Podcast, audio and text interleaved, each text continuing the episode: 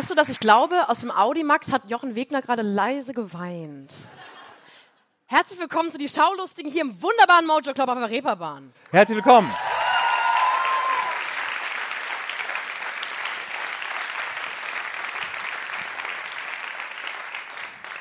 Neben mir steht der fantastische Matthias Kalle, stellvertretender Chefredakteur vom Zeitmagazin.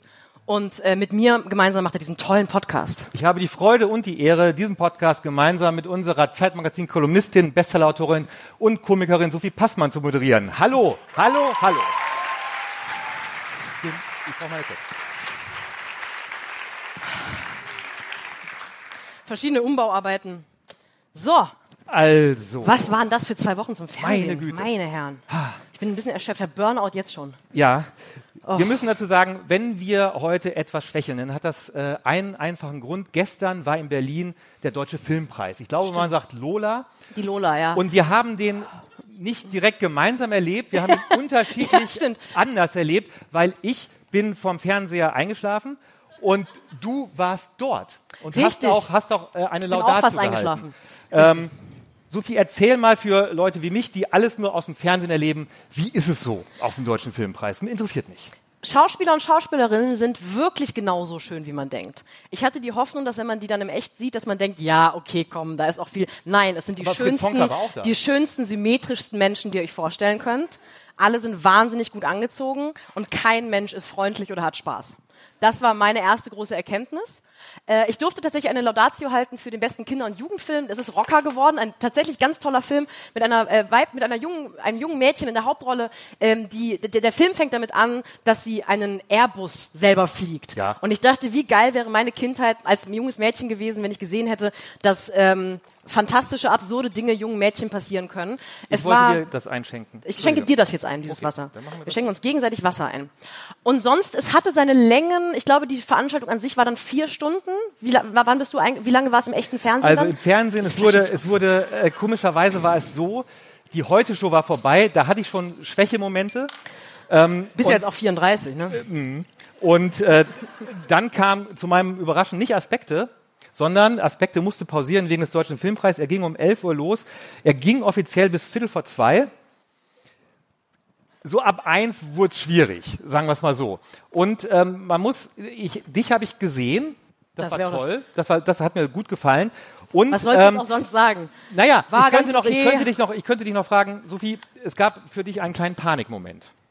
Oh ja, ähm, ich bin, denkt man jetzt gar nicht, ich bin sehr unsouverän bei solchen Veranstaltungen. Und ich habe mich tatsächlich aus Versehen in der Backstage-Toilette eingeschlossen.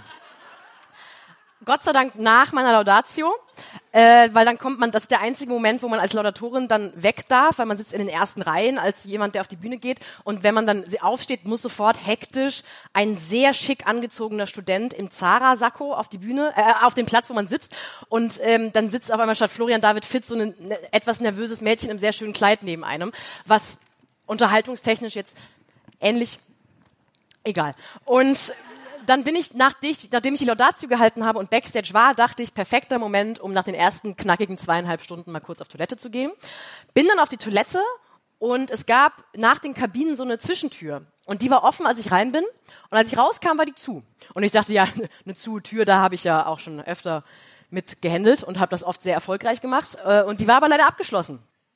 Das dazu führte, dass ich wirklich 20 Minuten in dieser Toilette eingesperrt war. Aber das Entscheidende ist, das Entscheidende, ich habe das, ich habe das quasi deshalb gesehen, weil ich wusste, wo du sitzt. Das hast du mir vorher gesagt.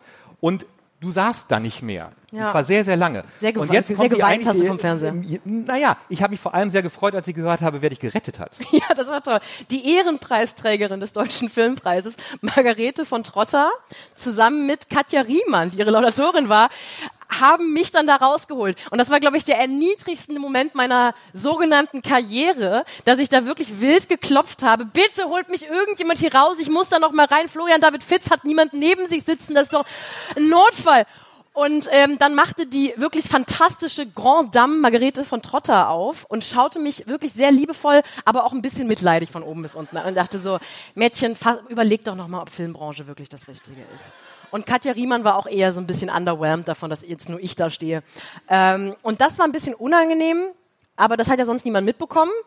Aber ich finde, es ist eine geile Geschichte, um ehrlich zu sein manche Sachen, die im Fernsehen ein bisschen langweilig scheinen, sind ja dann in echt ganz, ganz toll. Oder andersrum. Wie war es beim deutschen, wie war es beim deutschen Filmpreis?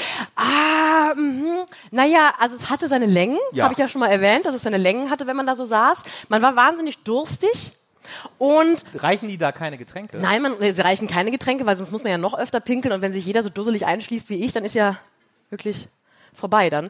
Ähm, was mich persönlich die ersten zwei Stunden sehr erfreut hat und dann die letzten zwei Stunden war so ein bisschen schlecht für mein Selbstwertgefühl, wie schön diese Menschen sind. Man sitzt die ersten und denkt so, wow, Lars Eidinger, du hast ein sehr symmetrisches Gesicht. Und dann irgendwann denkt man, wirklich, Paula Bär, wie schön kann ein... Guck mich nicht an. Und ähm, sonst, mein Highlight persönlich war der tolle Ulrich Mattes der jetzt der Vorsitzende von der Filmakademie ist und deswegen auch die verschiedenen ja. Reden gehalten hat.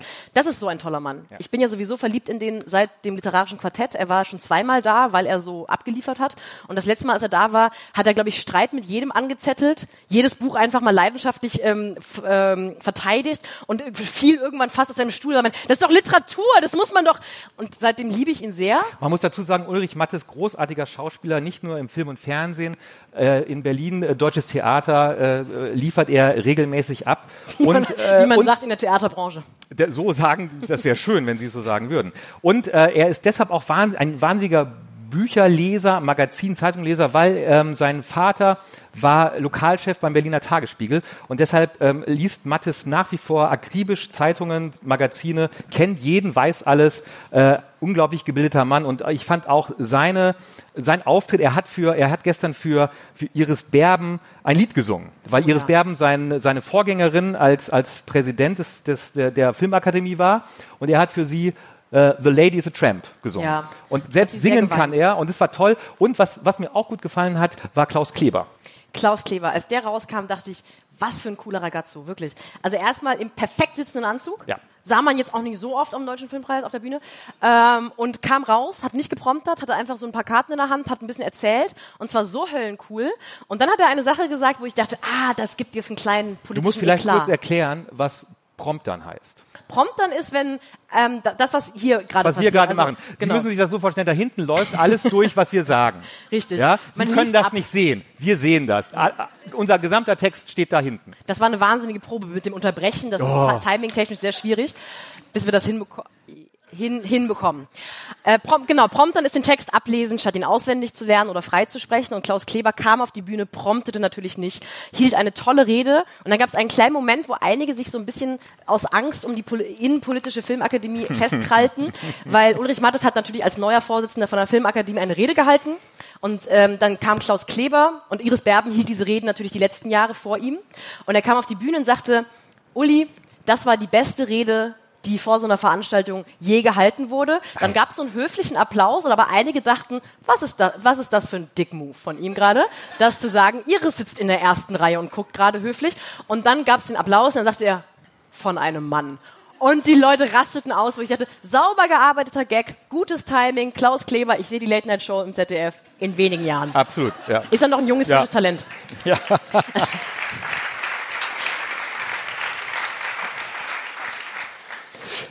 alles in allem eine Veranstaltung, wo man sagt, schön, dass man mal da gewesen ist. Sehr schön, danke Nächstes Jahr vielleicht nicht unbedingt wieder. Ich, gu ich guck, was an Einladungen reinkommt für nächstes Jahr. Ja. Und dann werde ich, dann werde ich hämische Karriereentscheidungen auf der Bühne erst treffen. So machen wir das. So machen wir das, das Brot ich erst, das Lied ich sing, sage ich immer, und das hören die am Lerchenberg vom ZDF ja sehr gerne. So, im Prinzip kann es aber auch sein, dass die nächste Einladung ins Haus flattert und zwar von Frank Elsner. Frank. Elsner hat ähm, ähm, eine Sie wissen es alle, äh, der äh, hat quasi jede Show im deutschen Fernsehen allein erfunden, vor allem Wetten das, Nase vorn und die, die Montagsmaler. Und jetzt hat er eine, eine Talkshow für YouTube erfunden mit dem großartigen Titel Wetten das war's. Und der erste Gast war Jan Böhmermann. Vielleicht können wir, war es Jan Böhmermann? Vielleicht kennen einige von Ihnen Jan Böhmermann. Ist Jan Böhmermann Begriff? Äh, ist der zufällig hier? Ist, ist Jan da vielleicht? Und Und das nee, der hängt gerade mit Olli wahrscheinlich. Und- Egal. und wir, es war- nee, bevor, Entschuldigung, wir müssen im Rahmen dieser wunderbaren langen Nacht der Zeit doch eigentlich sagen, dass Frank Elsner äh, in einem langen Zeitinterview mit meinen äh, wunderbaren äh, Kolleginnen und Kollegen äh, Christine Meffert und Sascha Chaimowitz seine Parkinson-Erkrankheit öffentlich gemacht hat. und das, dann finde ich, ist dieser Gag mit dem Titel Wetten, das war's schon ganz, Sehr, schön, sehr ganz gut. schön cooler Move. Sehr, sehr gut. Und dann war Jan Böhmermann eben der erste Gast und es war ein Ein Clash. ein Clash, weil ähm, da natürlich zwei Leute aufeinandertreffen, die für die unterschiedlichsten Farben im deutschen Fernsehen Ja. stehen, die man so sich vorstellen kann. Frank Elstner, dieser eigentlich immer völlig unzynische, tolle, also Gott, das klingt, nee, red du mal. Frank Elsner steht, äh, äh, ich, bin, ich bin ja tatsächlich mit Frank Elsner auf, aufgewachsen, weil als äh, 1981 das erste Mal Wetten das kam, ich war sechs Jahre alt und ich dachte, Donnerwetter, sowas kann es im Fernsehen geben. Das ist ja viel toller als der tollste Kindergeburtstag, auf dem ich je war. Und da war dieser Frank Elsner, der in seiner Trägheit aber auch schon wieder cooler war als jeder Mathelehrer, den wir hatten. Und ich kann mich an, ich kann Noch mich, cooler. ich kann mich an eine, ich kann mich an eine, naja, also Anfang der 80er Jahre, da gab es nur coole Lehrer. Ähm, und ich kann mich an eine Begebenheit erinnern, das war äh, zwei Jahre nach, Wetten, äh, nach, der, nach der ersten Sendung von Wetten, das stürmten Demonstranten die Bühne. Und ähm, große Aufregung und Security hat versucht, diese Leute wegzuzerren. Und Frank Elsner ist ganz ruhig geblieben, ist aufgestanden und hat den großen Satz gesagt, bei mir in der Show wird niemand rausgeschmissen. Sophie und ich haben uns das äh, auch zur Maxime gemacht. Bei uns wird auch niemand rausgeschmissen. Ähm, und, und Elsner hat auch äh, Jan nicht rausgeschmissen. Die beiden haben sich unterhalten und da, es war sehr interessant zu sehen, wie da 80er Jahre Fernsehen auf äh, 10er Jahre Fernsehen getroffen ist. Und die beiden haben sich in ihrer Unterschiedlichkeit wahnsinnig gut verstanden. Die hatten Verständnis für den anderen. Sie waren auch interessiert an dem anderen. Und Sie müssen sich das so vorstellen, es, äh, ohne Publikum, ein Tisch, zwei Stühle, diese Männer sitzen da und unterhalten sich und es ist zu keiner Sekunde langweilig, was zum einen natürlich an Jan Böhmermann liegt, der ein ganz lustiges Kerlchen ist, aber zum anderen halt auch an Frank Elsner, der sehr genau, sehr exakt, was ist denn? Oh, ich hoffe, er schreibt noch mal ein Buch einfach, damit hinten drauf als Pressezitat draufstehen kann. Jan Böhmermann, Doppelpunkt. Ein ganz lustiges Kerlchen. Matthias Kalle, Zeitmagazin. Ja.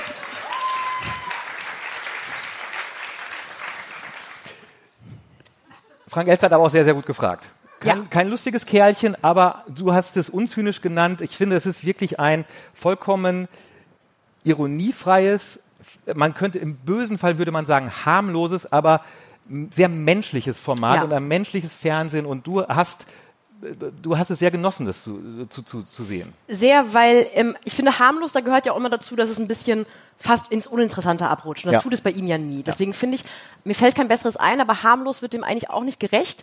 Ich frage mich aber auch, ob dieser Typ Fernsehmacher, Fernsehmacherin heute noch einen Markt hätte. Also wenn Frank Elstner heute anfangen würde, ob man das spannend fände oder ob nicht eigentlich jeder immer so ein bisschen edgy sein möchte. Ich nehme mich da überhaupt nicht raus. So, ich glaube, das ist ein bisschen Zeitgeist gerade, dass jemand, der äh, die Aufrichtigkeit ins Fernsehen auf die Bühne irgendwo hinholt mit all ihrer Würde und Größe, dass das Publikum tendenziell gerade denkt, ach ja, da gucke ich mir lieber wieder einen YouTuber an, der sich einen Böller in den Hintern steckt oder Ja. so. Ja, wir sind für das eine nicht zu haben, für das andere eher. Also für jemand, der Fernsehen auch wirklich ernst nimmt und der es auch sicher arbeitet und, und der, der ein, ein absoluter Vollprofi ist, das, auch das hat man gesehen. Er war vorbereitet, er kann äh, wirklich auf den Punkt auch sprechen. Das Timing stimmte zu jeder Sekunde. Mit anderen Worten, wenn Ihnen das hier ein bisschen zu verrückt ist äh, und Sie nachher nach Hause kommen, YouTube anmachen, Frank Elsner eingeben, es ist keine verlorene Stunde, es macht sehr, sehr viel Spaß, sich das anzuschauen. Die Älteren von Ihnen erinnern sich vielleicht daran, dass der Nachfolger von Frank Elsner bei Wetten das ein gewisser Thomas Gottschalk war. Das war der Forst Cindy aus Marzahn, oder? Ja, Sophie. Okay. Und deshalb äh, musste ich mir ja auch 50 Jahre Hitparade angucken und nicht du. Das stimmt, da bin ich dir wirklich sehr dankbar, dass du das übernommen hast. Es gibt so ein paar Dienste, wo wir verhandeln, wer von uns macht das jetzt. Ich will nicht direkt sagen Pflicht, aber es wird schon auch. Naja, Es gibt dann so, also einmal 50 Jahre Hitparade ist dann so viel wert wie zweimal Lanz gucken. Also es gibt, es gibt dann so eine, es gibt dann so eine gewisse, so ein Trade-off. nein. Letzten Samstag kam 50 Jahre Hitparade. Äh, Thomas Gottschalk hat es moderiert. Dieter Thomas Heck, der Erfinder der ZDF-Hitparade, ist äh, vergangenes Jahr gestorben. Äh, und Gottschalk hat es, du hast es ja nicht gesehen. Ich habe dir, ich habe dir Fotos geschickt, Screenshots, ähm, und du wusstest überhaupt nicht, wer, wer, wer, wer ist, was, was ist da, was ist da? Und weil wir Sie eigentlich auch nicht quälen wollen, haben wir uns dazu entschlossen, dass wir aus dieser Sendung und aus meiner Erfahrung mit dieser Sendung einfach jetzt deine Lieblingsrubrik machen. Kalles Top 3. Kriege ich einen Trommelwirbel? Ich würde gerne dafür die vier Millionen Leute. Ja, wow, vielen Dank. Ja. Oh. Trommelwirbel. Ja. Kalles ja. Top 3. Dankeschön. Vielen Dank. Also. Mit euch kann ich hab, arbeiten. Ich habe hab leider nur zwei. Weil es war nicht, also es, es ging, ja, ich habe so. Platz zwei. Irgendwann saß Gottschalk auf einem Sofa mit Marianne Rosenberg, Heino, Michael Holm und Wenke Mürre. Da haben die Gästeredakteure auch wirklich und, wieder ganz tief ins Telefonbuch. Ja, ja. Und sagte irgendwann den großen Satz, deshalb feiern wir mit euch ja heute 70 Jahre ZDF-Hitparade. das Publikum reagierte genauso wie Sie und Gottschalk sagte auf dem Sofa, ach, ist eh schon wurscht.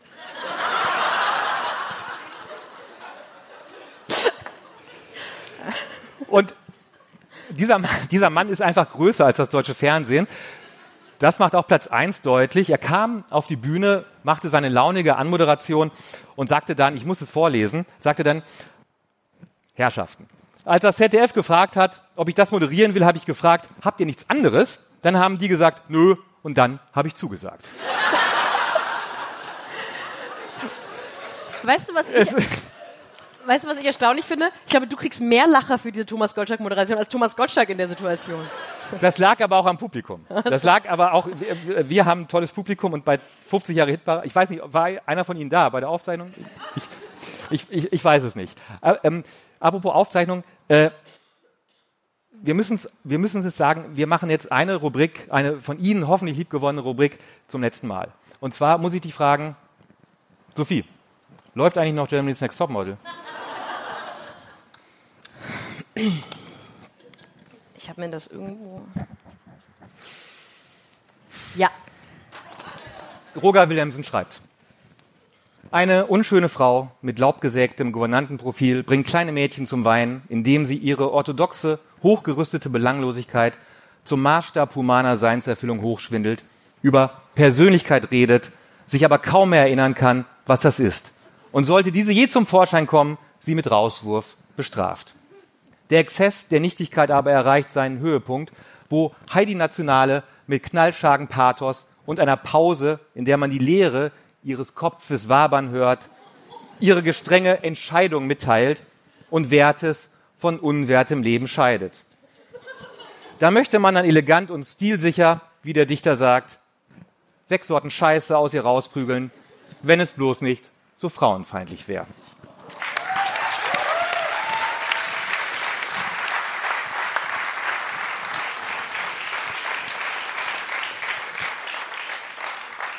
Das ist einer der vielen Gründe, warum ich so gerne mit dir einen Podcast mache, Matthias. Ich habe äh, am Anfang gedacht, das wäre ein Witz von dir, dass du das jedes Mal vorlesen möchtest. Und ich glaube, ich habe gerade den Zauber von diesem Zitat in seiner Gänze erst mit euch zusammen äh, Nach dem sechsten Mal. Nach dem sechsten Mal, dass ich das vorlese. Ja, das macht was anderes, wenn man das 300 mit, mit 300 Millionen Leuten zusammenhört und merkt, äh, was das macht. Wollen, wir weit, wollen wir weitermachen, auch wenn Jeremy's Next Topmodel nicht mehr läuft? Ja, oder? Ich meine, ja, wir machen weiter. Wir machen es. Das war jetzt so ein Thomas Gottschalk. ja, ja, nee, das war, hey, ha, ha, hallo. Ja, so, ha, Michel. Ja, komm, hey, ha.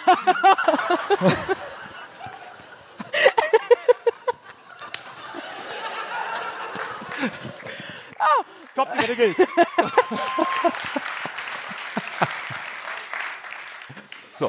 Wir kommen jetzt äh, zu einer ganz speziellen Rubrik, deswegen bin ich die sehr gibt's nur heute. Die, die gibt es wirklich nur heute. heute. Wird es auch nur heute geben, ja. geht auch nur einmal. Ge geht nur einmal. Ist auch quasi qua Verwandtschaft nur einmal reproduzierbar.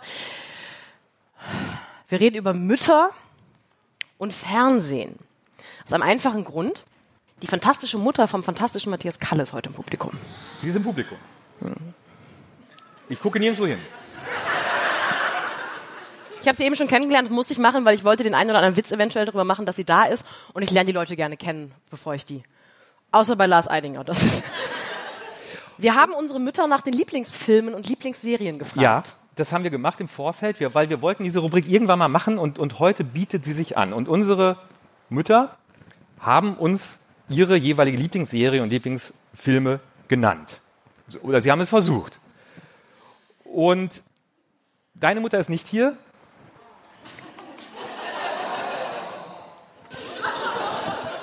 Als meine Mutter mir ihre Lieblingsserie und ihre, ihre Lieblingsfilme genannt hat und ich die äh, dir geschickt habe per SMS, bekam ich den Wut-Smiley zurück. Mm, den Wüterich. Den ich war Wüterich? stinksauer. Ja. Also, soll ich, also, die Lieblingsserie meiner Mutter ist Im Angesicht des Verbrechens von Dominik Graf. Frau Kalle, wollen Sie einen Fernsehpodcast mit mir machen? Für die, die es nicht kennen, äh, eine Grimme-Preis äh, nominierte äh, Serie, die vor fünf Jahren leider sehr, sehr lieblos von der ARD weggesendet wurde. Ein Zehnteiler über die äh, Mafia in Berlin. Ähm, äh, Roland Zerfeld, äh, liebe Grüße, war auch gestern auf dem, auf dem äh, Filmfest, äh, Quatsch, Filmfest, Lola, Dings. Ähm, Max. Max Riemelt äh, spielt mit ihm die Hauptrolle und es war wirklich eine, eine sensationelle Serie. Und als meine Mutter mir das vor die Füße geworfen hat, dass das ihre Lieblingsserie sei, dachte ich, ja, genau, wogegen sollte ich eigentlich in meiner Jugend rebellieren? Aber Es ist wirklich, es ist, es ist der edelste Pick, den man machen kann. Es ist wirklich so, ja, im Angesicht des Verbrechens. Okay, wow, man kennt sich offensichtlich so gut mit Serien aus, dass man eine Serie, die wirklich weggesendet wurde, mitbekommen hat. Es ist eine der besten deutschen Serien, die je produziert Ja. und geschrieben wurde. Ja. Wirklich, ja, okay. so, und, nicht, sehr- und dann, Gut, dass wenigstens einer in der Familie Ahnung von. und dann kam auch noch, Der lag auf der Straße. ja, ja, den nimmst der, du, ja, Den ich du- kommen. Den nimmst du, den nimmst du. So, und dann gab es ja auch noch zwei Filme, die sie genannt hat. Sie musste eigentlich nur einen nennen, aber sie konnte sich nicht entscheiden. Ha, ha, ha. So. und und sie, sie nannte als ihre beiden Lieblingsfilme äh, die, die Glücksritter, John Landis, Eddie Murphy, Dan Aykroyd 1983, ein, ein, ein Meilenstein des Humors und dann noch die Unbestechlichen von Brian De Palma 1987, Kevin Costner als der Steuerfahnder, der Al Capone zur Strecke gebringt mit der großartigen Szene, geklaut aus Panzerkreuzer Potemkin, aber wem sage ich das, wo der Kinderwagen die Treppe im Grand Central Station in Chicago runterrollt. Du hast es dir heute extra nochmal angeschaut und hast was in Tränen nah. Äh, ich war wirklich, ich war, also Untouchables habe ich mir nochmal angeschaut und ähm, war ein bisschen neidisch auf die Auf meine Mutter. Deiner, auf deine Mutter und auf die Auswahl der Mutter, deiner, Mutter, deiner Mutter. Also was deine Mutter ausgewählt hat. Ja. Darauf war ich neidisch. Ja. ja. Ich war ein bisschen, also ich, ich, ja. Was hat deine Mutter ausgewählt? Komm, du kannst jetzt schon auch einmal ruhig ehrlich sagen, dass du dich ganz doll gefreut hast und sehr stolz warst. Ich bin sehr stolz auf meine Mutter. Und ähm, äh, man muss, man muss vielleicht, man muss ja vielleicht dazu sagen, dass, dass, dass, dass meine Mutter äh, neben ihrem äh, Studium, ich war da damals schon auf der Welt, äh, neben ihrem Studium hat sie noch äh, teilweise äh, gearbeitet in einer Videothek, damit äh, ich nicht der Einzige bin, der Geld verdienen muss. Und ähm, und, und, und in der, der, der, wissen Sie alle noch, was Videotheken sind? Das waren diese Dinger, äh, diese, diese, diese Läden, da ist man reingegangen, hatte so einen Ausweis und konnte sich Filme mit nach Hause nehmen, musste die aber zurückgespult wieder zurückgeben. Das war das Entscheidende. Wie Netflix, nur dass man da auch Eiscreme kaufen konnte. Und zurückspulen. Stimmt. Wie Netflix mit zurück. Wie Netflix mit zurückspulen. Und ähm, da hat meine Mutter die ganze Zeit so Filme mit nach Hause gebracht, die wir uns dann gemeinsam angeschaut haben. Und das war nicht irgendein Scheiß, sondern das war dann wirklich ähm, The Untouchables, das waren die Glücksritter. Und da hatte ich, hatte ich tatsächlich sehr, sehr großes Glück. Kommen wir zu großem Unglück. Ich habe meine Mutter gefragt und habe erstmal solide einen halben Tag keine Antwort bekommen. Auf eine WhatsApp-Nachricht. Also meine Mutter liest mich, äh, lässt mich auf gelesen am. Nur damit das auch nochmal. Entschuldigung. Und dann hat meine Mutter ihren Lieblingsfilm genannt. Das war Saturday Night Fever. Wo ich sage, okay, damit ist es ja, da muss man jetzt auch nicht mit Häme, kann man einfach Nein, wegschweigen, weglächeln. okay. Mama Ja. Kalle nickt gerade sehr vehement. Sie ist offensichtlich, vielleicht können unsere Mütter ja mal einen Fernsehabend zusammen machen. Oder ein Podcast. Das wäre so geil. Mach die Zeit, kein Problem. Ja. Und dann habe ich sie nach ihrer Lieblingsserie gefragt. Und dann sagte meine Mutter, du Sophie, ich gucke gern Zooserien. Und dann habe ich nachgefragt, was, was meinst du mit Zooserien? Na, diese Serien aus dem Zoo, die überall laufen. Und dann sagte ich, aber das sind ja keine, Se ich meine so Serien.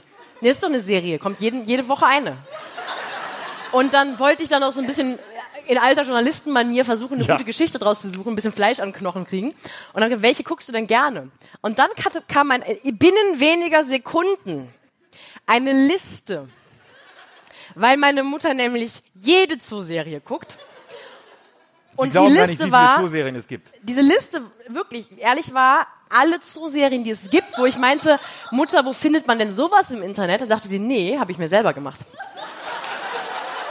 Damit ich keine Zooserie verpasse. Und ich habe den Eindruck, wir müssen da jetzt gemeinsam durch. Wilder, wilder Westen, die besten Zooberichte aus NRW. ah, und sie schreibt sogar zu, in welchem Zoo. Allwetter Zoo Münster und Zoom. Und Zoom Erlebniswelt Gelsenkirchen in Klammern WDR. Giraffe, Erdmännchen und Co. Fra- Frankfurter Zoo und Kronberger Opel Zoo in Klammern SWR, WDR, ARD und HR.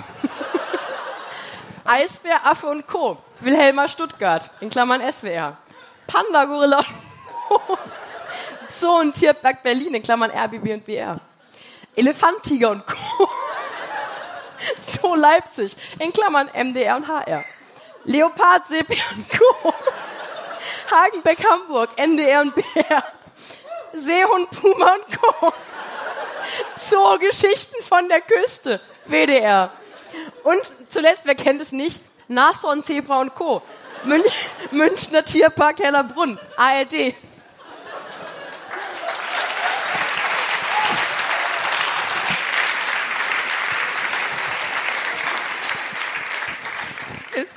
Das Irre ist, es kommt kein einziges Tier zweimal vor. Das ist bestimmt so ein Politikum Ja. bei den dritten Ja, Programmen. also, den Affen wollen wir aber. Ja, ich muss mal, ich muss mal mit dem, ich muss mal mit dem SWR telefonieren. Ja. Wir haben einen Leopard im Titel. Die können nicht jetzt einen Leopard Ja. zeigen im Aufmacher. Da müssen wir drüber sprechen. Machen wir mal eine Telco wegen. Ja. Ah, Wir kommen zu meiner zweiten Lieblingsrubrik. Ja, deine Zweitlieblingsrubrik, da ist es, die ist dieses Mal ein bisschen anders. Wir kommen zum Jo der Woche und er ist hier. Heißen Sie willkommen, Jo Schück.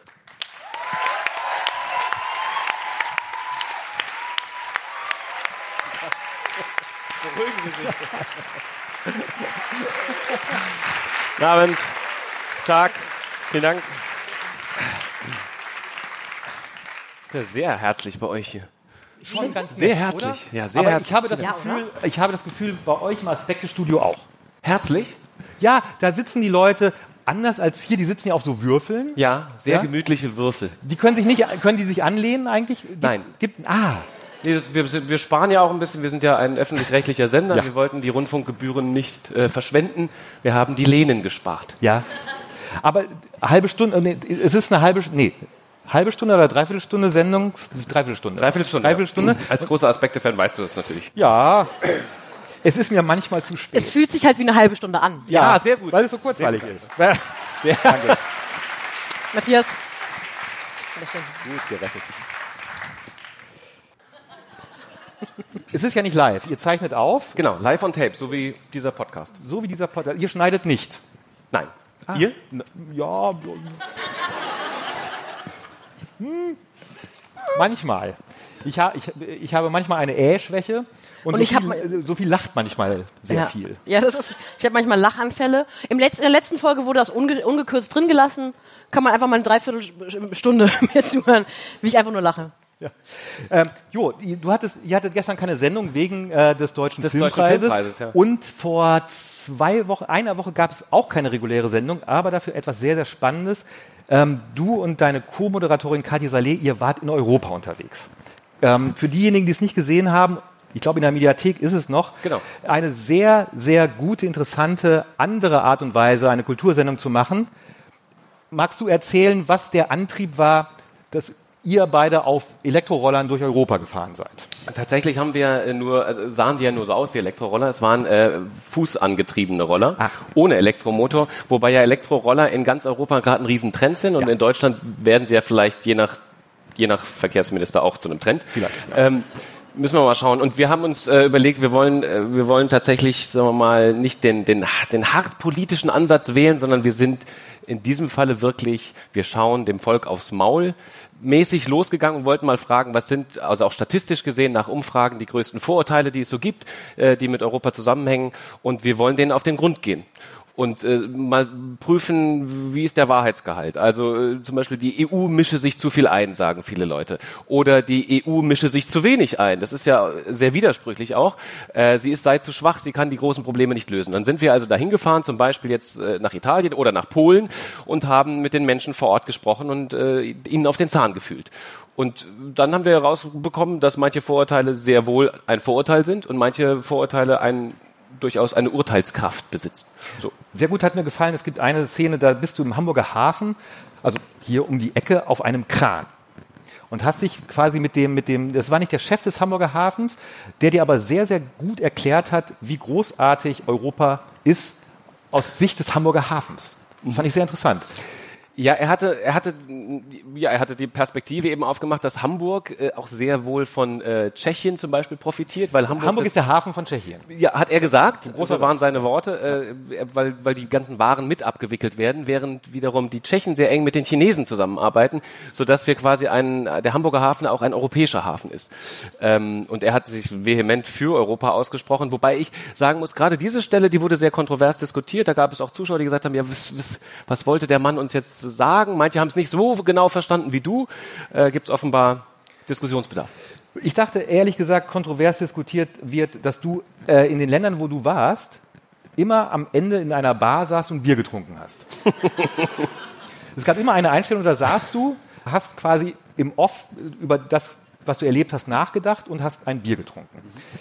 Wo hat das Bier am besten geschmeckt? Gute Frage. Gute Frage. Ich habe ja mal, wie du vielleicht weißt, eine Bierdokumentation gemacht und seitdem bin ich sehr großer Bierfan ähm, und habe tatsächlich angefangen. Ja, Entschuldigung, Sophie. Nee, ich auch. Ach so, ja. du auch. Aber mehr Riesling bei dir. Mehr Riesling. Dachte das auch schnallt. So. Geht mir ähnlich, deswegen Starkbierbraun ist das Tollste. Und ich fand tatsächlich die in meiner, meiner Wahrnehmung, ich bin überhaupt kein Fan von belgischen Bieren, tut mir leid, Belgien, deswegen war ich in Brüssel nicht so gut, nicht so gut aufgehoben. Ich fand tatsächlich die Meine Polen, Mutter. Die, die, deine Mutter. Hat jemand geboot oder? Nee, sie hat gelacht. Ach so. Äh, sie, äh, in Polen. In Polen gibt's das beste Bier. Also ich war ja nur in Polen, Ja. in Brüssel und in, noch in an, einem anderen Land. Ich finde, in Polen gab's ein wunderbares Bier. Ja. Innovatives Bier. Ja, ist komisch, ne? Man weiß gar nicht, wie man sitzen soll. Setz dich so hin, wie du möchtest. Ich äh, folge dann. Ja. Folgen Sie mir. Folgen Sie mir, Frau Passmann. Für alle, die das jetzt nicht sehen, sondern nur hören, das ist alles, wir haben, egal.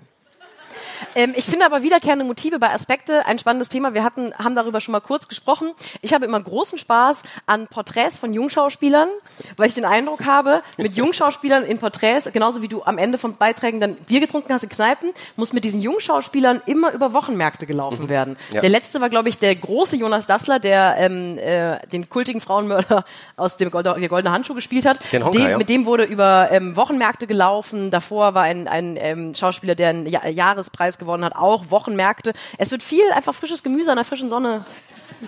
Ich glaube, ich ja, kenn mich ich mit glaube, ich glaube Jonas. Dassler hätte wahrscheinlich den Fritz Honka nie so gespielt, wie er in Spielen gespielt hat, wenn er nicht vorher mit uns über den Wochenmarkt gelaufen wäre. Ich, ich, Ich glaube, ja da auch- gibt's einen Zusammenhang. Ich höre aber bei Schauspielbiografien, wenn man die Leute nach dann 30 Jahren fragt, was war für euch so ein großer Moment? Also auch gestern beim Filmpreis, da wurde ganz oft auch in der Dankesrede, diesen Lola, diese Lola hätte ich nicht ohne ähm, damals den Dreh 2015, Aspekte, Wochenmarkt. Gut, bei Jonas, Münster. Jonas Dassler, das, wir wissen ja, da gibt's ja noch einen anderen Autor, der da bei dem Film eine Rolle spielte, und der hat ja auch ein Buch geschrieben, das heißt Fleisch ist mein Gemüse. Da, Da gibt es eine Verbindung mit dem Wochenmarkt. Ach so, verstehe. Jetzt haben wir's. Klar. So, äh, das ist ein bisschen schwierig. Ist ein bisschen, das ist aber sehr um die Ecke jetzt. ja, so ist halt Kultur. Ich verstehe es immer nicht. Ach, macht ihr doch alleine weiter. Ich gehe ein bisschen Fußball gucken. Wir wollten ähm, die Gelegenheit nutzen, um äh, mit dir eine Rubrik einzuführen, die wir gerne mit ähm, weiteren Gästen, so, so denn auch Leute So zu Gott uns will. kommen wollen, Sophie, ähm,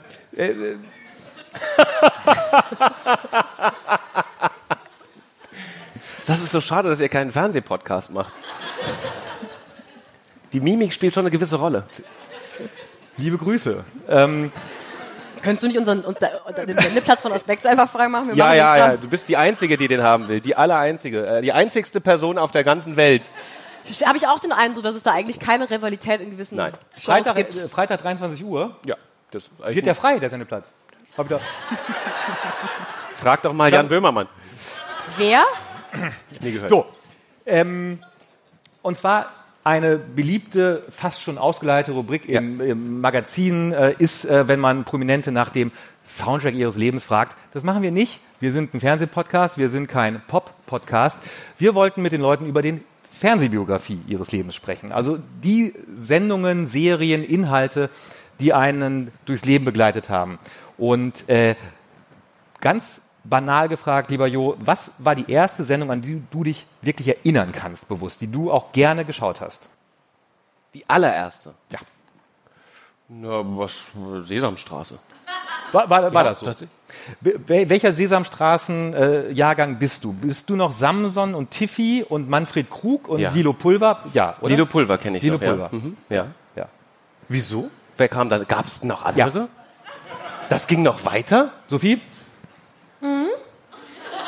Ich habe keine Sesamstraße mehr geguckt. warum nicht? Äh, ich glaube, das war nicht mehr hip, als ich klein war. Ich bin Das kann 94 nicht sein. geboren. Na, wir hatten ja nichts. Ja. Es, gab, es gab tatsächlich also ja nicht ich so muss viel. ganz tatsächlich. ehrlich gestehen, ich glaube, meine erste Sendung war Teletubbies. Tinky Winky, Dipsy, la la. Das ist lustig. Aber, das, aber in Mit dem Ta- Alter, aber Moment Pudding mal. und Tabi Toast. Aber ich glaube, das war, äh, soweit ich weiß, ist Teletubbies eine Sendung, die für Babys, Einjährige konzipiert ist. Oder? Ja, Und, und ich glaube, dass, dass, dass, dass Jo und ich zu einer Generation gehören, wo die Eltern sehr streng gesagt haben, vor vier wird überhaupt nicht der Fernseher angemacht. ja, das stimmt. Guck mal, ich gehöre zu einer Generation, die. Da wurde der Fernseher sofort angemacht. So Zack, hier, guck dir- Kreissaal. Mit der Guck mal, das Muttermilch. beste Kind. Das erklärt Das Äh, Nee, ich habe Teletubbies, also entweder du irrst dich, was unwahrscheinlich ist, weil du mit Fakten besser bist als ich, ähm, aber oder ich habe die Teletubbies viel zu lange geguckt, weil ich erinnere mich, dass ich, Das wäre nicht gut. ich erinnere mich, ich war schon in einem Alter, in dem man sich an Weihnachtsfeste im Nachhinein erinnert. Und ich habe ein Teletubbies-Bild, ein eingerahmtes Teletubbies-Bild für mein Kinderzimmer bekommen. Und ich war bestimmt sieben oder acht. und ich habe mich gefreut. Es war nicht so ein Geschenk, wo ich dachte, mm, Mama, Papa, ey. Es war, ich habe mich mega gefreut. Was war deine Lieblingsserie mit acht? Mit acht. Naja, als die ganzen Serien losgingen, also als man als Kind sich, da hab ich, wir hatten so ein, äh, so, so, so ein äh, Arbeitszimmer, hieß das, da hat aber nie jemand gearbeitet. Ich weiß bis heute nicht, warum das so, so hieß, aber es war im Keller ein Zimmer und da stand ein kleiner Fernseher. Ja. Und da hat man sich ähm, als, als, als Achtjähriger, der ich da war, als ich acht war, ähm, bin ich, habe ich mich runtergeschlichen, wenn äh, meine Mutter gerade nicht aufgepasst hat und habe versucht, dann diese Vorabendserien in ARD und ZDF zu schauen. Manchmal hatte ich das Pech, dass sich meine größere Schwester auch schon vorher runtergeschlichen hatte und die wollte immer andere Serien gucken. Aber dann, wenn ich es mal Das war der einzige Fernseher im Haus. Nee, das war der, der, aus irgendeinem Grund so ein Zweitfernseher, den aber keiner offiziell benutzen durfte. Und man hat, mein Bruder war relativ technisch versiert, der ist noch ein bisschen älter als ich und der hat dann tatsächlich so eine, so eine eigene Fernsehantenne gebaut. Und wir haben äh, terrestrischen ARD-ZDF-Empfang im Keller gehabt, was unsere Eltern nicht wussten. Ich möchte ganz kurz, die be beiden anderen sehr jungen Menschen zusammen mit mir haben an der Stelle als Antenne gesagt, wurde den gleichen Gesichtsausdruck gemacht wie ich. So, What? Hä? Was redet ihr beiden? der Mann da. Antenne ist doch das, was Tinky Winky auf dem Kopf hat. Ja, genau.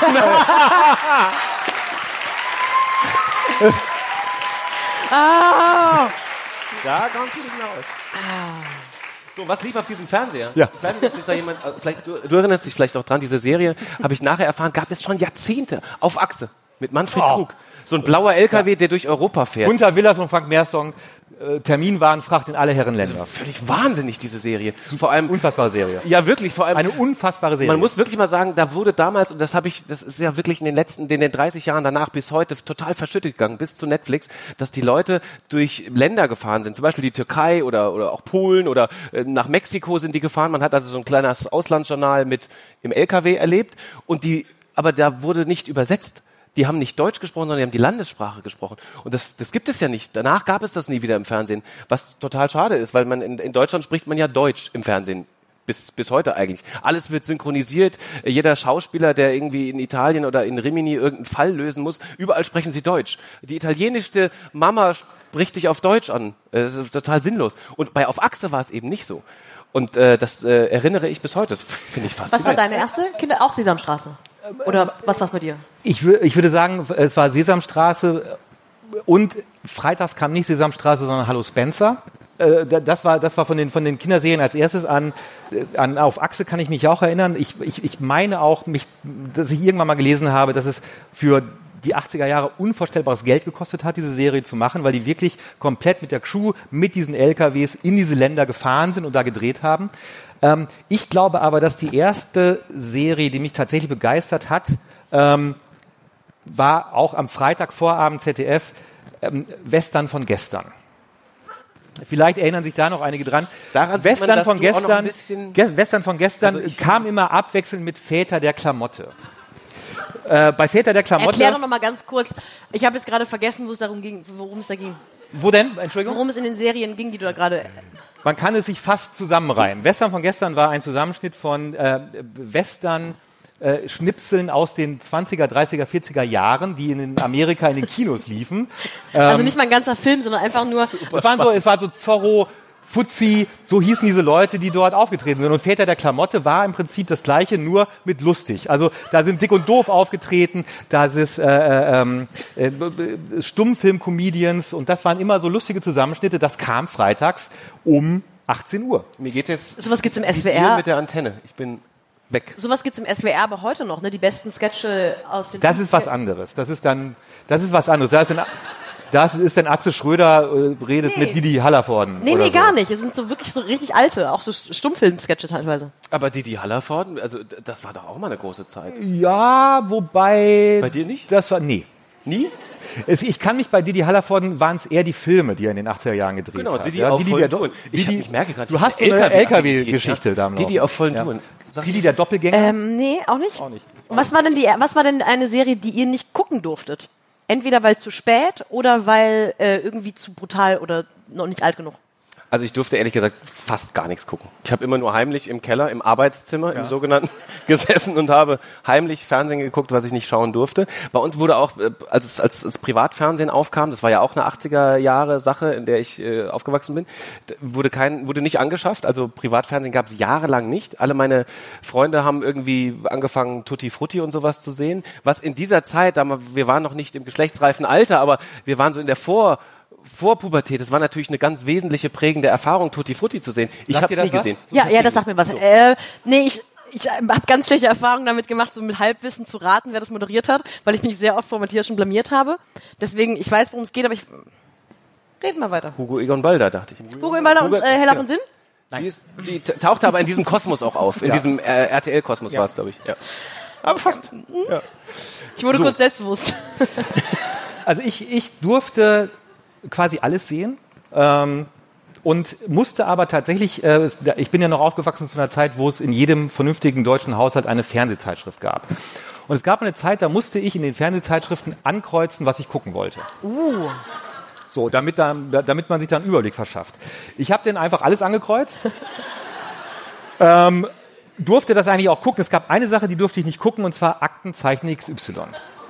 Das durfte ich nicht gucken, weil meine Mutter der Meinung war, das ist zu brutal. Das ist zu realistisch. Das gibt's nicht. Also das nicht. Und ich, das war natürlich noch diese Zeit, Jo, du könntest dich noch erinnern, als äh, Ede Zimmermann noch Aktenzeichen XY moderiert Ja, ich hat. habe von ihm gehört. Ja. Ähm, und nicht, nicht Rudi Zerne. Und äh, das war, in meiner Erinnerung war es tatsächlich so, dass ich dann auch wirklich Angst hatte, wenn es losging, dass ich bloß nicht so wie in die Büchse der Pandora gucken, also dass ich bloß nichts sehe davon, sondern sofort weggehe, sobald Aktenzeichen XY losgeht. Das war für mich das, was ich auf gar keinen Fall sehen durfte. Stehen Sie hinter dieser äh, Entscheidung, Frau Kalle? Okay, sie nickt. Na gut. Ich äh, durfte, man merkt wirklich, dass ich ein bisschen jüng- jünger bin. Ich durfte nicht, meine Eltern waren auch, oder meine Mutter, die da vor allem die Fernseherei, Fernseherei überblickt hat, war da relativ liberal und ließ mich auch viel gucken. Eine Sache, die sie mit meiner Schwester immer zusammen gerne geguckt hat, wo ich immer sofort ins Bett musste, im Nachhinein verstehe ich diese Entscheidung sehr gut, war Sex in the City. Und ich war halt elf oder so. Wirklich kein Alter, wo man über die Erfahrung von vier New Yorker Frauen zum Schuhe kaufen ähm, was mitbekommen muss. Und ich musste immer Samstag, nee, Freitagabends war große Familientradition, ähm, die Wochenschau zu gucken. Und ich musste immer ins Bett. Immer dann, wenn Anke Engelke zurückgegeben hat an Ingolf Lück mit Danke Anke, zurück zu Lück. Und das war der Moment, wo ich ins Bett musste und die ging ja noch weiter und ich war immer stinksauer und ich habe bis heute so ein Trauma, ich habe so ein bisschen Pavlovscher Hund, dass immer, wenn ich das höre, sofort schlechte Laune bekomme, weil ich weiß, meine ganze Familie da unten hat die Zeit ihres Lebens am Freitagabend im Wohnzimmer und ich muss als Kleinster natürlich hoch ins Bett. Mir ging das so mit Wetten das tatsächlich. Also ich durfte Wetten das den Anfang immer schauen, das war noch irgendwie harmlos, aber früher war das ja so, also ganz, also schon da, damals zumindest, dass man erst geredet hat und dann kamen irgendwie die Wetten so hintereinander weg. So erinnere ich das zumindest. Zumindest war das immer so, dass am Anfang so Leute auf dem Sofa saßen und immer wenn dieses ganze langweilige Gelaber vorbei war, musste ich ins Bett. Wenn war die also- Wetten, du, hat- durftest die Wetten nicht sehen. Nee, ich, dann trat immer irgendwie so Phil Collins oder irgend so jemand auf und Ja. während des Musikactes musste ich dann ins Bett gehen. Ja. So, jetzt reicht's aber auch langsam. Ich, in den, Was für Phil Collins jetzt auch egal war. Dann. In den, das ZDF hat in den 80er Jahren äh, äh, Showformate auch am Donnerstag gemacht, unter anderem Dalli Dalli oder der große Preis mit Wim Tölke. Und beim großen Preis mit Wim Tölke gab es ähm, immer einen Einspieler, für den Loriot verantwortlich war. Das waren zwei, ein Elefant und ein Hund, Wum und Wendelin. Tölke. So ist das. Das kenn ich genau, auch noch. Ganz genau. Wum und Wendelin. Und ich durfte wach bleiben, bis Wum und Wendelin kamen. Und wenn Wum und Wendelin fertig waren, musste ich ins Bett. Also ich glaube, das Ich finde das aber eigentlich schön. was. Ich finde das schön, dass es dass Dass ich ins Bett musste? Nee, ja, das war- wurde auch mal Zeit, langsam. Ja. Äh, ich finde das schön, dass, dass, dass es so damals als lineares Fernsehen, glaube ich, in Familien noch eine, eine größere Rolle gespielt hat als, als heute, dass es so Traditionen gab, dass ganz klar war, eigentlich das Fernsehprogramm übernimmt gerade eine pädagogische Entscheidung. Das finde ich super. Es hat auch so viel Struktur gegeben. Ja. Tatsächlich, der Fernseher hat dir Struktur in den Alltag gegeben. Ja.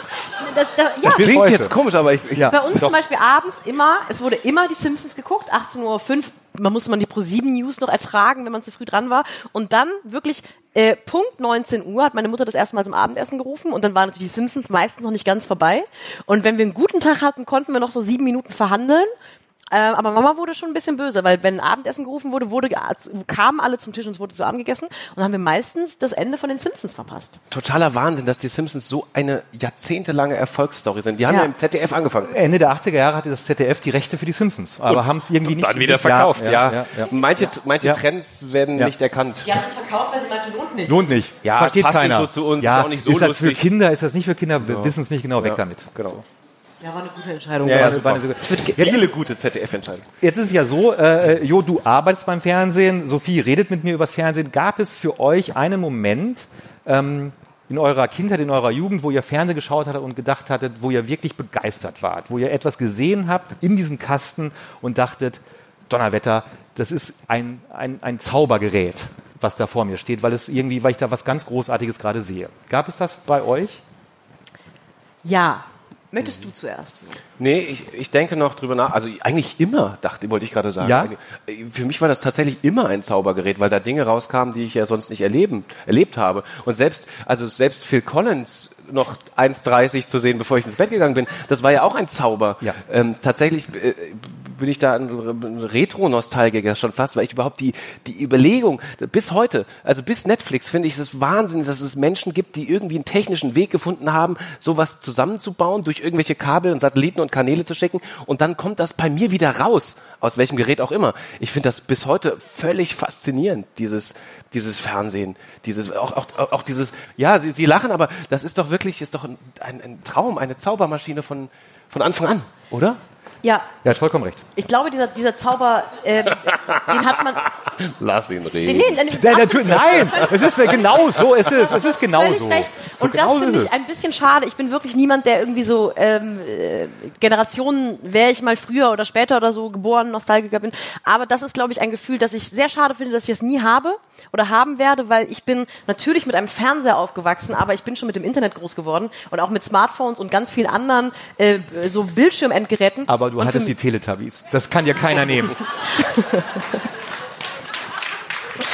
Und ähm, für mich ist das Fernsehen, glaube ich, anders wertvoll. Es war nicht das Tor zur Welt für mich. Für mich war das Internet das Tor zur Welt. Das Fernsehen war so okay, war nett. Wenn Wetten das kam, war okay, aber man hat auch schon ab, abgeschaltet, wenn was Geileres im Internet unterwegs. Also man hat dann, dann auf knuddels.com rumgehangen stattdessen. Und das finde ich fast ein bisschen schade, weil ich glaube, diese Intensität, diese intensive Verbindung mit Fernsehen, das einem erlaubt, die Welt zu sehen, die man sonst nicht sehen kann in Kleinstadt XY, das habe ich nicht, werde ich auch nie haben. Ich hatte das komischerweise ganz oft, wenn ich mir Sportübertragungen im Fernsehen angeschaut habe, von denen ich wusste, das passiert gerade genau zu diesem Zeitpunkt woanders auf der Welt und ich bin dabei. Das ist gar nicht mal so sehr bei WMs oder EMs der Fall gewesen, sondern tatsächlich bei Olympischen Spielen. Und meine bewussten ersten Olympischen Spiele waren 1984 Winterspiele in Sarajevo. Wer erinnert sich nicht? Und äh, ich kann mich noch daran erinnern, dass äh, ich fand, damals war ich ähm, neun. Und damals ähm, habe ich ähm, hat mich Eishockey interessiert und und und und, und Alpinski. Und meine Mutter sagte dann irgendwann zu mir heute ist das Finale im Eistanz. Da ist so ein Paar die sind super. Und ich dachte ich gucke mir doch jetzt nicht Eistanz an. So. Und dann kam die Kür von Jane Torville und Christopher Dean die zu Bolero getanzt haben. Und ich war neun Jahre alt und, und, saß mit offenem Mund fassungslos vor diesem Fernseher, weil ich äh, bis dato so etwas Schönes und so etwas Harmonisches und so etwas Großartiges noch nie gesehen hatte. Und die Vorstellung, dass das gerade, keine Ahnung, tausend Kilometer weiter weg passiert, aber ich bin dabei, wo diese Großartigkeit gerade passiert, die habe ich tatsächlich immer noch, wenn ich Live-Fernsehen gucke, weil ich es immer noch, genau wie du gesagt hast, diese Zaubermaschine, diese Sehnsuchtmaschine, dass ich äh, bei etwas teilhaben kann, ohne ohne die Umwelt zu zerstören, indem ich dahin fliegen muss. So. Also das finde ich immer noch, äh, äh, immer noch, immer noch toll. Ich habe so zwei ähm, Sachen. Das eine gar nicht, weil die Show an sich so toll ist, sondern weil äh, ich glaube, ähm, das, was damals vielleicht Wetten das als kollektives Erlebnis war, war bei uns in der Familie mit meinen Geschwistern, jetzt nicht lachen, die eigentlich total trashige britische Comedy-Serie Little Britain. Weil wir waren alle drei großer Little Britain-Fan, heute schaue ich und finde es unerträglich. Es ist Humor, der mir körperliche Schmerzen bereitet. Es ist ähm, irgendwie eine Mischung aus eklig und awkward.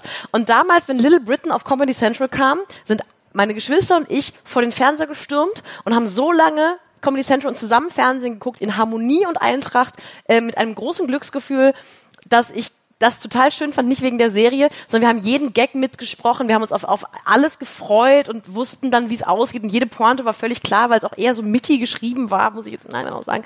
Und das, deswegen habe ich ein großes Herz für Little Britain. Und ähm, ich glaube, mein, mein mein Serien, ich bin ein Spätzünder, was Serien angeht. Ich fand das ganz lange, habe ich das nicht so verstanden, warum man so viele Serien gucken soll und so viel Zeit investieren soll. Ähm, und was mich wirklich radikalisiert hat mit ähm, so 18, 19 war Sherlock. Sherlock. Deswegen auch deine stete Liebe zu dem Hauptdarsteller. Wer was? ja. Ähm, genau, Sherlock äh, war die erste gut geschriebene Serie, die ich gesehen habe. Ich habe dies im Fernsehen gesehen und dachte so, hä, so kann Fernsehen sein? Schnell und lustig und klug und, und der Hauptdarsteller ist irgendwie ein äh, komischer Soziopath und trotzdem mag man den. Das, da habe ich gemerkt, Serien können ja Spaß machen und dann war ich äh, komplett drüber. Dann habe ich nur noch Serien geguckt. Wollen wir eine Sache. Du magst nicht über Benedict Cumberbatch reden, ne? Weißt du. Also überschätzt. Ich, ich würde jetzt gerne, ich würde jetzt gerne eine Sache äh, ausprobieren äh, mit euch, ähm, wo wir das Publikum möglicherweise mit einbinden können. Und zwar habe ich etwas vorbereitet. Ähm, und zwar würde ich gerne Fernsehserien Titelmusiken anspielen mhm. und bin mal gespannt, äh, inwieweit ähm, das erraten wird. Ähm, ich kann schon mal vorweg sagen, Teletubbies sind nicht dabei. Kann ich aber auch singen, das ist kein Das war mir klar. Ich versuche jetzt mal, ob das technisch, ob wir da technisch, weil wir hatten da, deshalb war der Einlass auch ein bisschen später, wir hatten technische Probleme. Es, wir waren kurz vor der Überlegung, ob er das vorsingt alles. Das ist aber schade. Ja, finde ich auch. Ähm, ich würde mal vorschlagen, ähm, ich mache mal, nee, nicht liken. Ähm, ich spiele mal, tja, Müssen ja. wir beide spielen wir spielen Jo und ich gegeneinander? Spielen wir gegeneinander? Spielen, spielen wir, mit dem Publikum? gegeneinander und mit dem Publikum. Also Jeder. einfach einfach ähm, einfach Spaß haben, einfach eine gute Zeit haben. Einfach ja. eine gute Zeit haben. Einfach ganz locker, kein Wettbewerb. Ja, wir zählen auch keine easy. Punkte. Einfach Ah, das ist, also vielleicht, vielleicht ganz kurzer Hinweis, das ist tatsächlich, äh, war auch ein, ein Hit einer Band, aber ist auch die Titelmusik einer, einer Serie.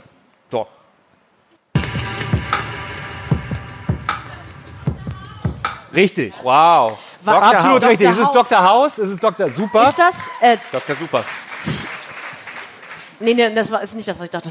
Es ist, es ist Massive Attack. Äh, doch, Attack. ist es. hätte ich es mal gesagt, Ja, dann wäre ich jetzt so cool. Ja. Ah! Hast du verzeiht. Love, Ja. Nicht love schlecht, nicht is schlecht. word, Love is I doing word. It's not my gentle emotion shakes me, makes me blinder. It's on my brain.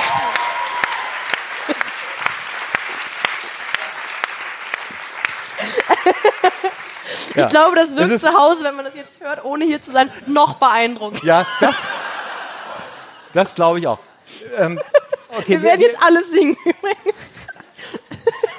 wir gehen, wir gehen, Das konnte ich auf Gitarre spielen übrigens. Radiohead Teardrop. ja. Radiohead? Nicht, nicht Massive Attack. Genau. Entschuldigung. So, äh, wir, wir gehen in die Zeit etwas weiter zurück und vielleicht erinnern sich einige auch noch daran.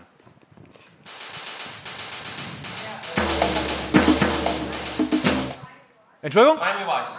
Ja, das ist Miami Vice, ja. Mal, Ist es Miami Vice? Ist es Miami Können wir Vice? noch mal kurz weiterhören?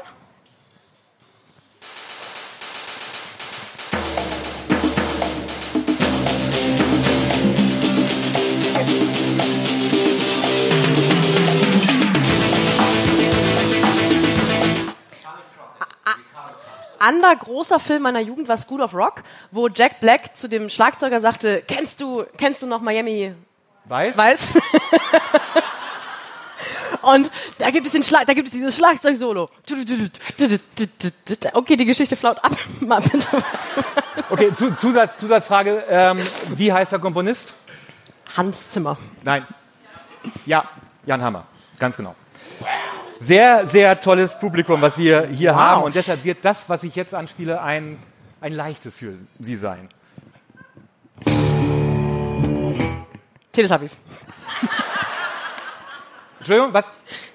Ja, natürlich. Na, natürlich ist es Breaking Bad. Natürlich. Breaking Bad, äh, ähm, kleiner Teaser an der Stelle, wir werden irgendwann eine Sonderfolge machen, wo wir äh, Serien, über Serien sprechen, die einer von uns entgegen des Hypes nicht gesehen hat. Bei mir ist es Breaking Bad. Ich habe bis heute kein Breaking Bad gesehen.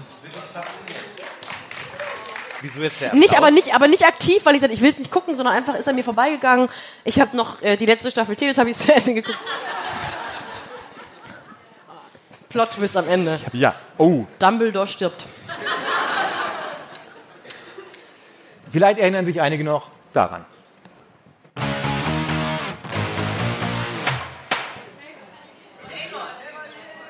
Beverly Hills 90 210. Kein Privatfernsehen. Das, Wirklich, ich habe das nie gesehen. Mir Ja. wie mit Breaking Bad. Hast du was aus den äh, sogenannten Zehnerjahren?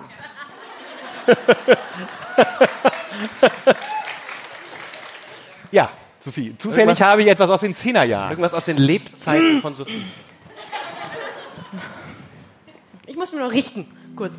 Stranger Things. Oh ja, Stranger Things. Ich hab gespickt. Einen haben wir noch.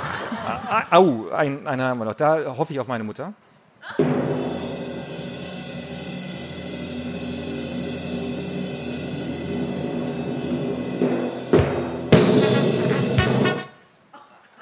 Ah, Muppet Jawohl, Muppet natürlich, die. Muppet Show. Die Muppet Show.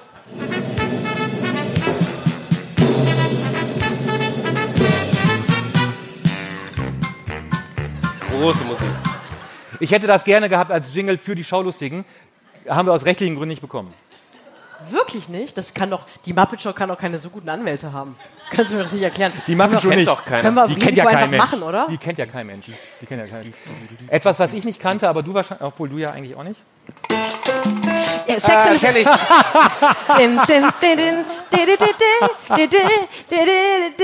Großer Satz übrigens von ähm, Jonathan, von den sehr von uns geliebten Fab Five von Queer Eye, war, äh, wenn Game of Thrones eine neue, ein neues Intro bekommt für die letzte Staffel, warum musste Carrie Bradshaw eigentlich diese ganzen sechs Staffeln dieses hässliche Tütü tragen? Eine berechtigte Frage. Berechtigte Frage. Eine berechtigte Jetzt werde ich Frage. einen Ohrwurm haben, die ganze Nacht. Also wenn Sie nachher, liebe Zuschauerinnen und Zuschauer von der langen Nacht der Zeit, nachher im Mojo Club mit uns gemeinsam noch feiern, ich bin die, die in der Ecke sitzt und Sex and the City summt. Hast du, hast du noch einen? Komm, einen noch. Ja, ich habe noch einen. Ich, also, ja, ah, schwierig. Vielleicht. Höre ich schon die richtige Antwort? Ja. Ja. Was? Ja. Wie? Cheers. Making your way in the world today takes everything you've got. Taking Cheers, eine großartige Comedy-Serie aus den 80er Jahren. Ähm, Aber schon schon einige Leute hier irritiert, es- wir, wir, muss man sagen. Nicht nur wir beide. ja, aber einer hat's gewusst. und zwar nach, Finde ich schön. und zwar nach drei, nach drei Noten. Ja. Also wir haben ein Sensationspublikum. Kennt ihr diese eine Melodie? Ich weiß nicht, ob die in deiner Liste drin ist. So fangen immer die besten Geschichten an. Die geht mir nicht mehr aus dem Kopf. Die ist wirklich reingebrannt und ich habe jetzt mir ist sie jetzt gerade in den Kopf gekommen, ähm, weil und ich weiß nicht warum, weil die Serie war nie sensationell, aber sie war irgendwie immer da. Vielleicht kennst du die sogar und du kennst sie garantiert. Die geht so.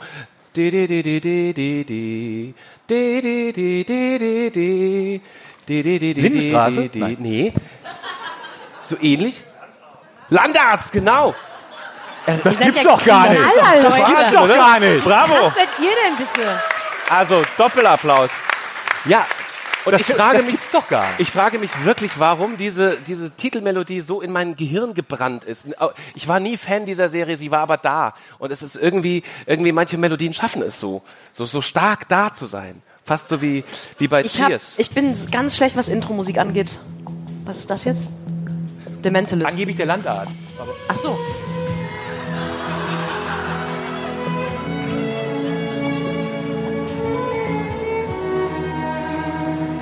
da fährt dieser Volvo jetzt über, den, über, übers Land.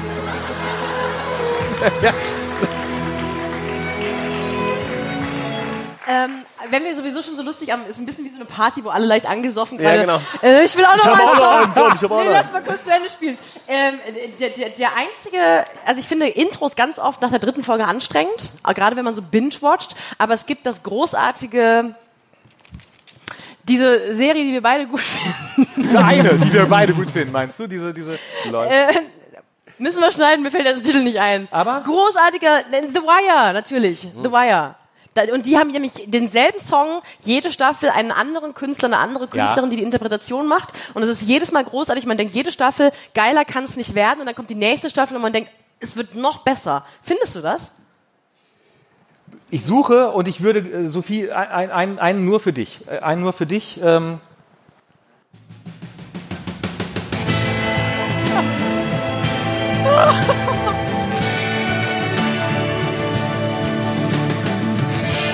Man muss aber auch sagen, die, äh, die. Musik ist auch echt gut. Also, Ja. Die ist so fast so ja, gut die wie die sehr gut, Serie. die ist sehr, sehr gut. Die ist sehr, sehr, gut gemacht. Aber eigentlich fällt einem doch als bei Titelmelodien fällt mir immer als erstes A-Team ein, wenn ich über so alte Serien, oder? Ja, Der Song von Ed Sheeran. Ja, genau. Ist Ed Sheeran der von den Teletubbies? der, der, der ist aus Game of Thrones. Das ist der, der so Sheeran. Ron Weasley.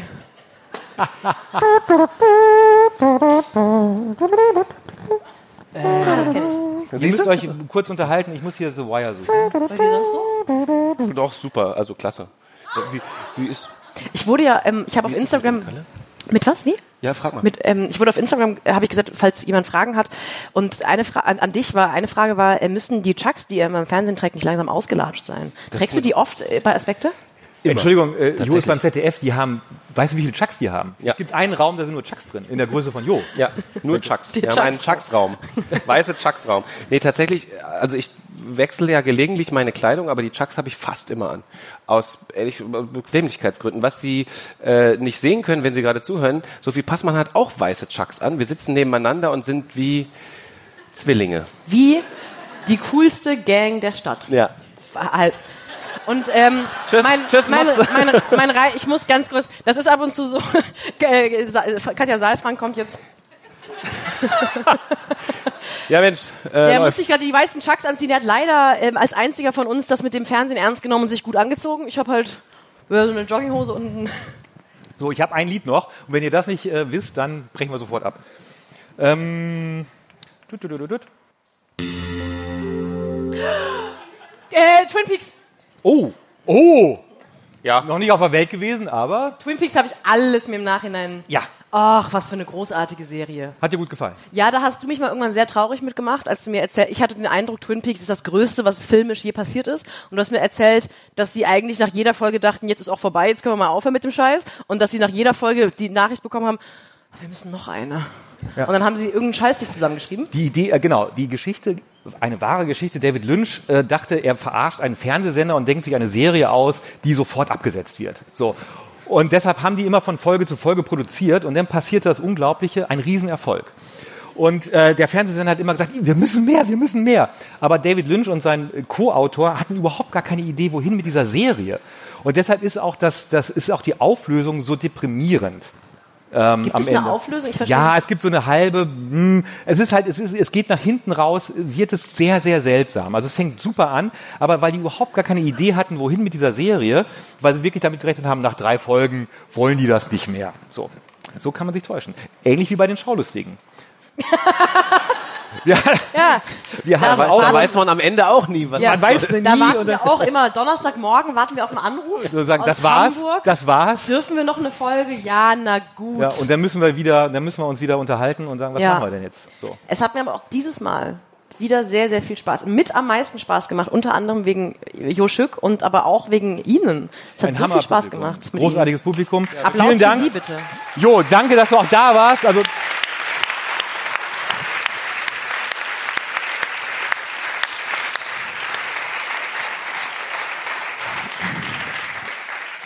Wenn Sie diese Folge äh, nochmal nachhören wollen, wenn Sie sich selber nochmal hören wollen, mit Ihrem Klatschen, mit Ihrem Lachen, mit Ihren Zwischenrufen, äh, am 17. oder Mai. Am 17. Mai ähm, abrufbar überall, wo es Podcasts gibt. Das wird dann die regulär sechste Folge der Schaulustigen sein.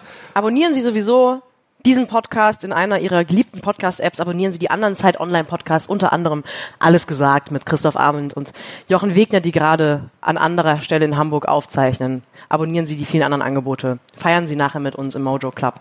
Wie Und- gesagt, verschiedene Chefredakteure werden nachher an dieser Stelle tanzen.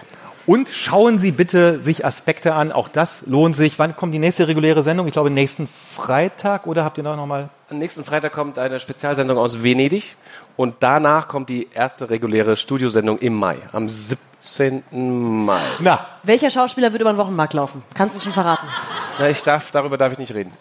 notieren Sie sich den 17. Mai ab 10 Uhr ungefähr unser Podcast Die Schaulustigen und am Abend um 23 Uhr Aspekt. Aspekte. Schöner kann ein Freitag nicht sein. Vielen Dank für Ihr Kommen. Jo, vielen Dank, dass du da warst. Ganz herzlichen ja, Dank. Danke, Ja. Jo. Schön. Großer Applaus. Vielen Dank. Großer Applaus. War mir eine Freude.